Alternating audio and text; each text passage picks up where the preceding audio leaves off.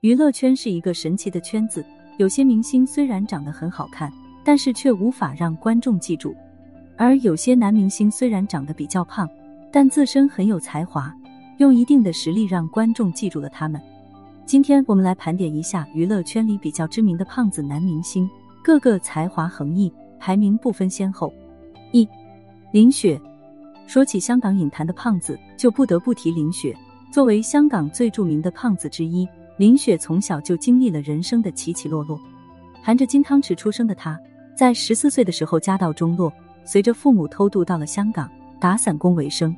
林雪脾气非常火爆，常泡在桌球馆，还时不时的和人打架。虽然后来在林正英的劝导和帮助下进入了剧组做场务，有了正经工作，但火爆的脾气依然没有收敛。林雪曾经说过，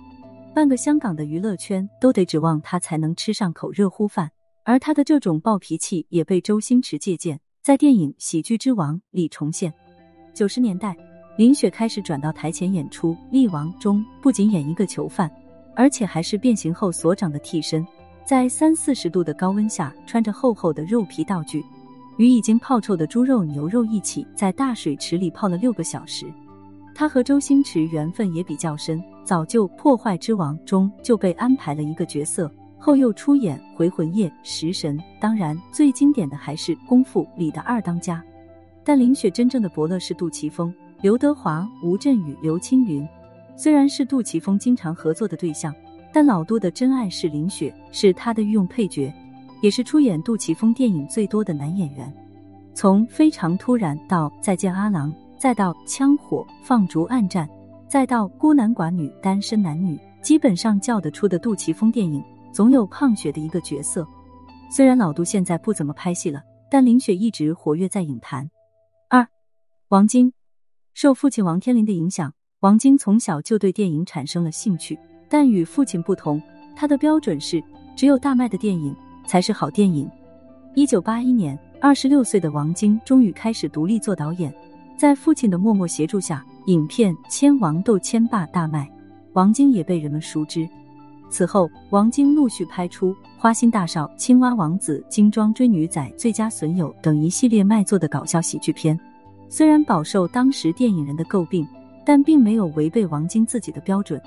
一九八九年，《赌神》横空出世，一时间风靡香港。随后，王晶与周星驰在拍摄《赌侠》时碰撞出了火花，开创了无厘头喜剧时代。《九品芝麻官》《整蛊专家》《百变星君》等影片席卷全港。此后，王晶还打造了一个大 IP《古惑仔》这一系列影片的影响力不必多说。王晶虽然多年来被人称烂片之王，但他对电影也有追求，曾投资许鞍华拍摄《天水围的日与夜》，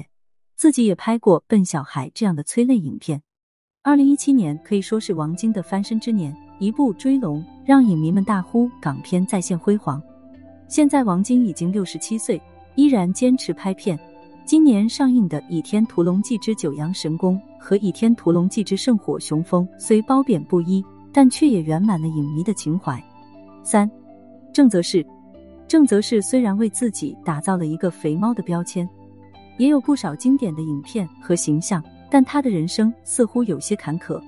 在初入 TVB，郑则仕只能跑龙套，因外形肥胖，他被安排到周润发等人主持的节目做嘉宾。也正是得益于周润发的影视圈子，郑则仕学到了很多演戏的技巧。一九八五年，郑则仕自导自演的影片《何必有我》上映，影片中他饰演的肥猫打动了观众的心。这部影片取得了成功，郑则仕也获得了当年的影帝。